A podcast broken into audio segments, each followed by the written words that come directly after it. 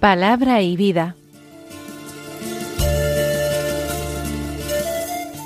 Con el Padre Manuel Horta desde Sevilla.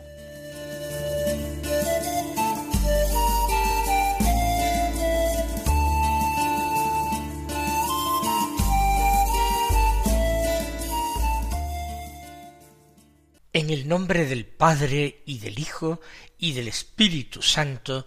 Amén. Alabados sean Jesús y María. Muy buenos días, queridos amigos, oyentes de Radio María y seguidores del programa Palabra y Vida. Hoy es el viernes de la decimonovena semana del tiempo ordinario, un viernes que es día 18 de agosto. Siempre en el viernes hacemos particular memoria de la pasión de nuestro Señor Jesucristo y hacemos también memoria del amor infinito de su sacratísimo corazón. Ya que este viernes no nos trae la memoria de ningún santo ni ninguna fiesta litúrgica particular, recordemos estas dos cosas tan estrechamente unidas. La pasión y muerte del Señor que tuvieron lugar el viernes y ese amor ardiente que quema el corazón de Jesús y le impulsa a dar continuamente su vida y a entregarse en favor de la redención de los hombres. La primera lectura de la liturgia de la misa de hoy, ya sabemos, es del libro de Josué, el libro que sigue al Pentateuco, a los cinco primeros libros de la Biblia. Hoy del capítulo 24 escucharemos los versículos 1 al 13 que dicen así. En aquellos días Josué reunió todas las tribus de Israel en Siquem y llamó a los ancianos de Israel, a los jefes, a los jueces y a los magistrados. Y se presentaron ante Dios. Josué dijo a todo el pueblo, Así dice el Señor Dios de Israel. Al otro lado del río Éufrates vivieron antaño vuestros padres, Teraj, padre de Abraham y de Nahor, y servían a otros dioses. Yo tomé a Abraham vuestro padre del otro lado del río, lo conduje por toda la tierra de Canaán y multipliqué su descendencia dándole un hijo, Isaac. A Isaac le di dos hijos, Esaú y Jacob. A Esaú le di en propiedad la montaña de Seir, mientras que a Jacob y a sus hijos, mientras que Jacob y sus hijos bajaron a Egipto. Envié después a Moisés y a Aarón, y castigué a Egipto con los portentos que hice en su tierra. Luego os saqué de allí, saqué de Egipto a vuestros padres, y llegasteis al mar, los egipcios persiguieron a vuestros padres con sus carros y caballos hasta el mar rojo, pero ellos gritaron al Señor y él tendió una nube oscura entre vosotros y los egipcios. Después hizo que se desplomara sobre ellos el mar que los anegó. Con vuestros propios ojos visteis lo que hice con Egipto, Después vivisteis en el desierto muchos años. Os llevé luego a la tierra de los amorreos, que vivían al otro lado del Jordán.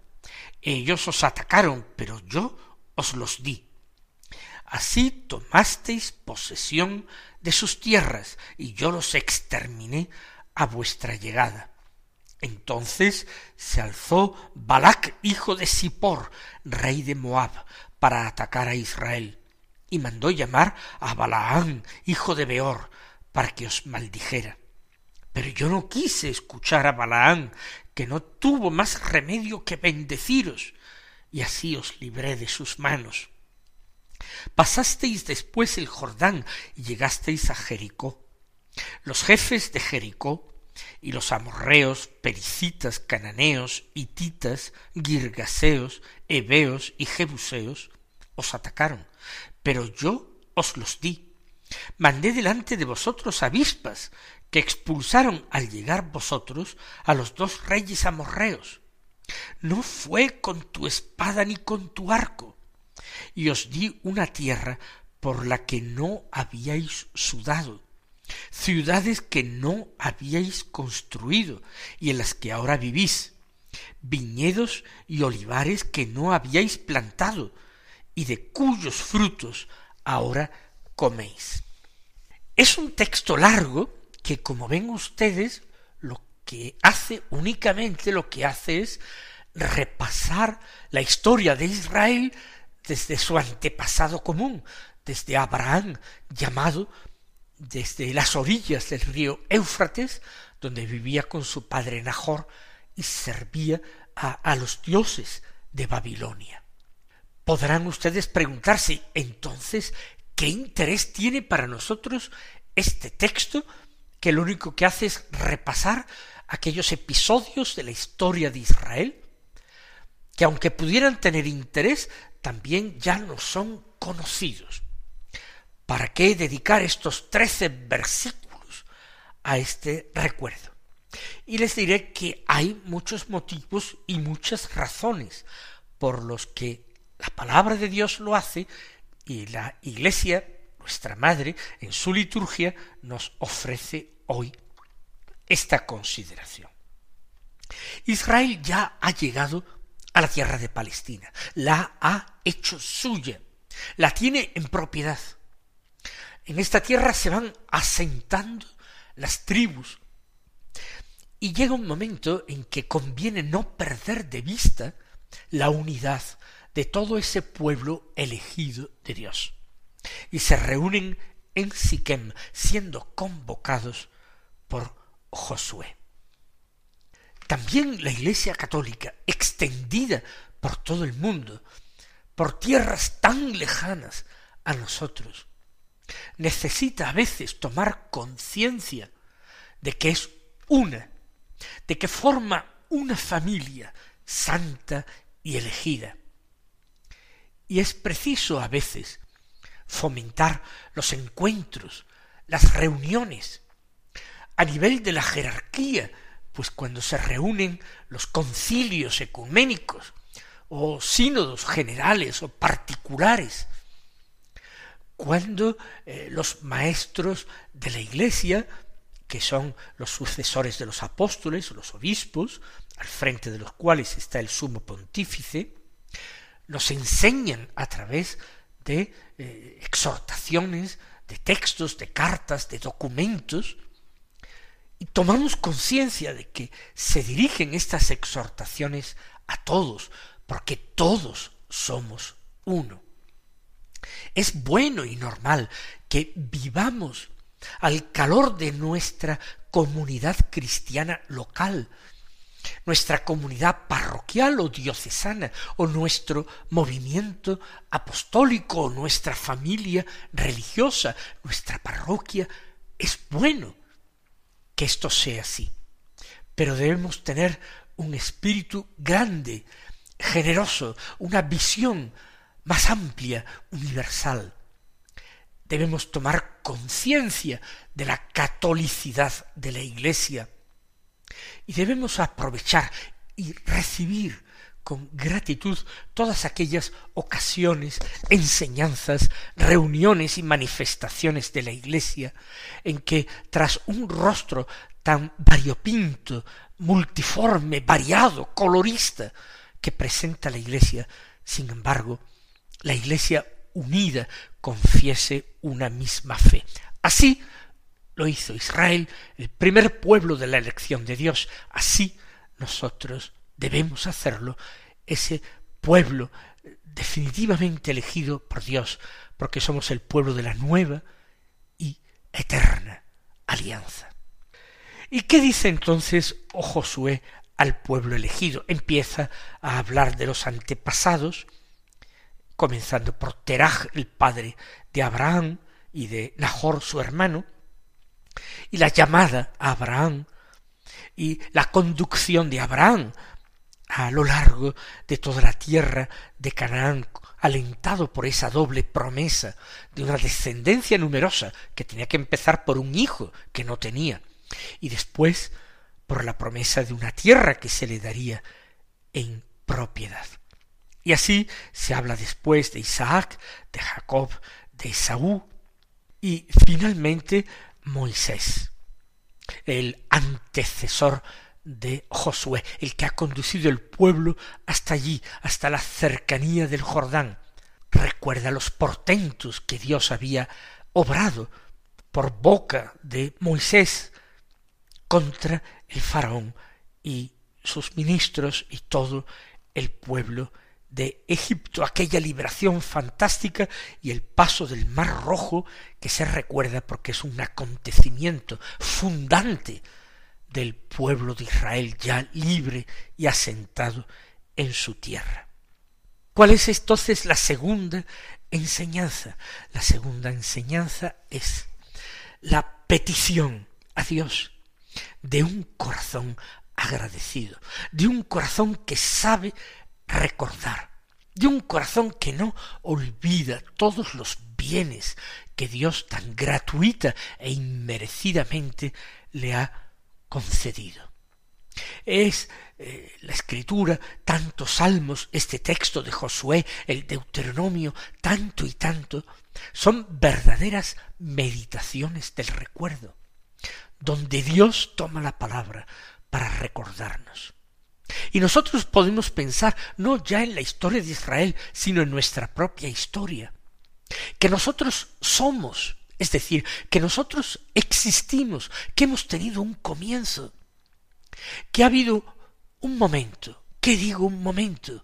Ha habido décadas, ha habido siglos, ha habido milenios, ha habido edades y edades en la historia del hombre en que yo no era, no existía, y sólo Dios me pensaba, me planeaba, y llegado el instante, el mejor instante elegido por Dios, me creó con la colaboración de mis padres, a quienes Dios hizo que se conocieran y tuvieran un hijo. Existir, estar alegres de existir, aunque tengamos muchos problemas, aunque nos encontremos enfermos, aunque eh, seamos eh, muy pobres o muy cargados de años, Da lo mismo, somos, existimos. Y cada instante, cada momento es una nueva oportunidad que Dios nos da para amar, para aprender a amar, para vivir del amor. Una nueva oportunidad y un nuevo examen. Y cada día brota para nosotros una nueva ocasión de pedir perdón por nuestra ingratitud, por nuestra incoherencia, por nuestra falta de amor, por nuestra falta de cordura, por nuestra estupidez. Hay que dar gracias a Dios, porque sin mérito nuestro alguno hemos sido hechos hijos de Dios en el bautismo, un bautismo que ni merecimos y que probablemente ni siquiera pedimos, nos lo dieron y nos dieron uno de los mayores tesoros que podíamos haber recibido y el Señor luego nos dio su cuerpo y su sangre como alimento para que a lo largo de toda nuestra vida pudiéramos alimentarnos de él.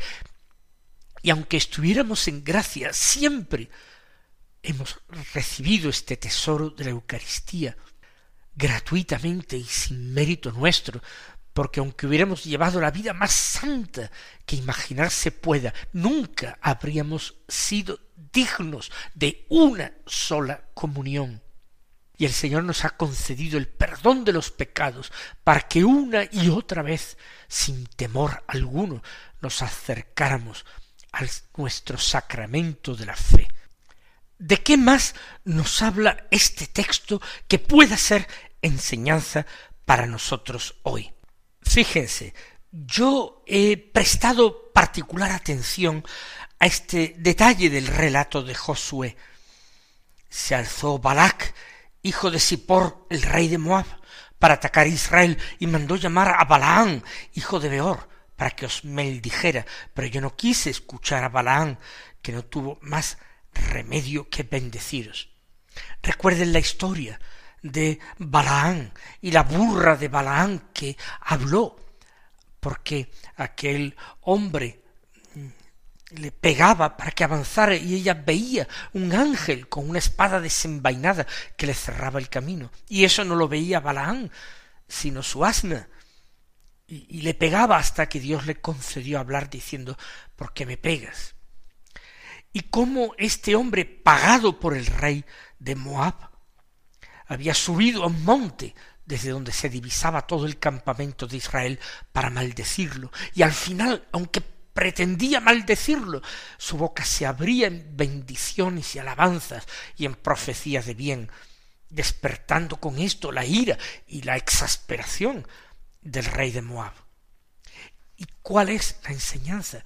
Que Dios hace, lo dice San Pablo, que todo concurra para nuestro bien, incluso las cosas que presumiblemente iban a tener para nosotros consecuencias negativas cómo el Señor ha trabajado en medio de la historia de los hombres para que todo redundara en nuestro bien y sobre todo en nuestro bien espiritual.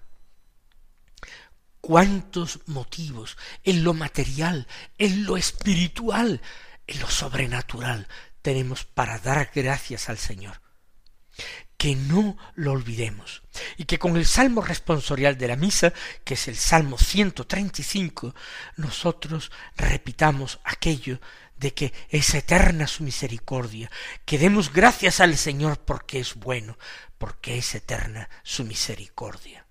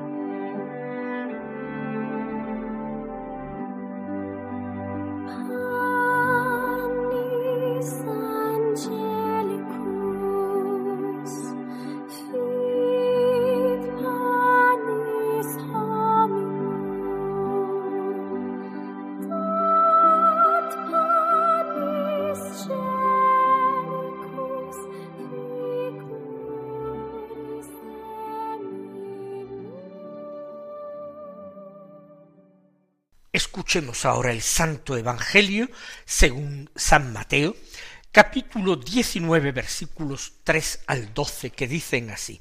En aquel tiempo se acercaron a Jesús unos fariseos y le preguntaron para ponerlo a prueba. ¿Es lícito a un hombre repudiar a su mujer por cualquier motivo? Él les respondió, ¿no habéis leído que el Creador en el principio los creó hombre y mujer. Y dijo, por eso dejará el hombre a su padre y a su madre, y se unirá a su mujer, y serán los dos una sola carne. De modo que ya no son dos, sino una sola carne. Pues lo que Dios ha unido, que no lo separe el hombre. Ellos insistieron, ¿y por qué mandó Moisés darle acta de divorcio y repudiarla? Él les contestó, por la dureza de vuestro corazón os permitió Moisés repudiar a vuestras mujeres, pero al principio no era así.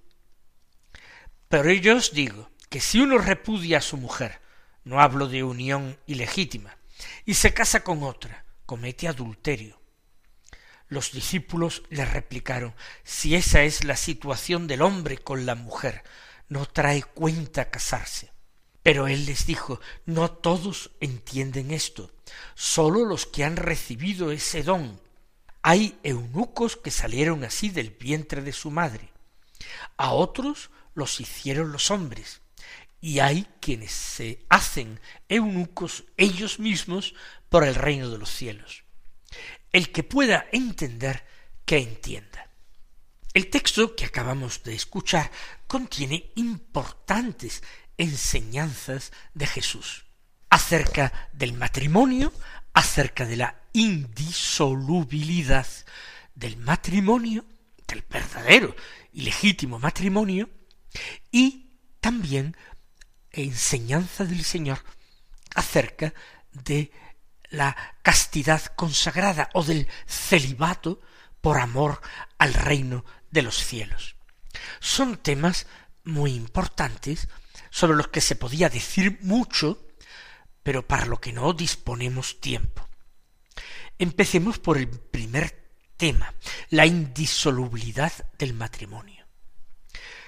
Jesús dice que el designio de Dios, creador, desde el principio, fue que la unión del hombre y la mujer en el matrimonio fuera para siempre. Esto no es un precepto ya para los discípulos de Cristo, para los cristianos. Algunos dicen en la sociedad civil debe haber divorcio. ¿Por qué? Porque no todos somos cristianos.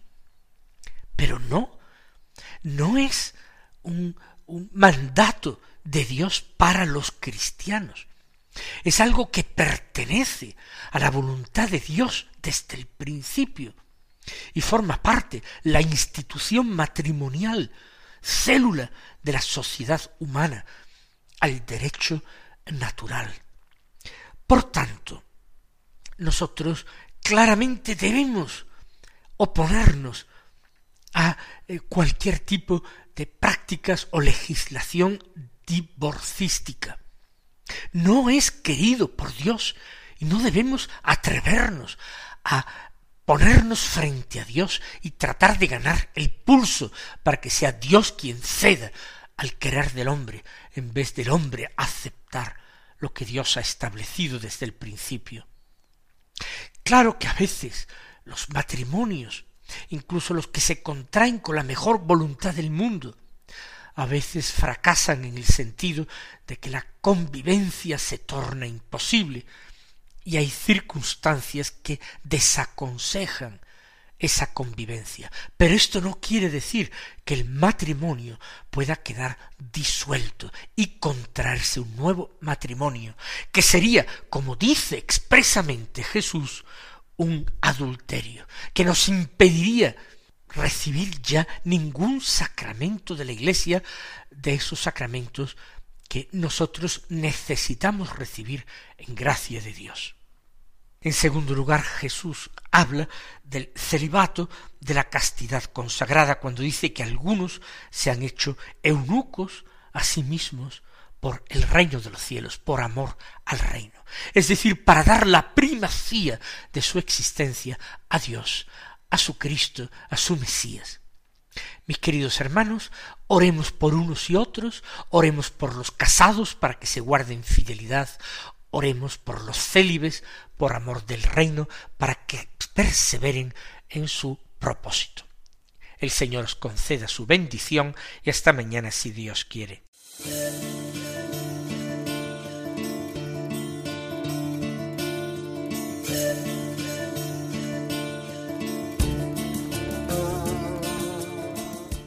Han escuchado en Radio María Palabra y Vida, un programa que dirige el Padre Manuel Horta.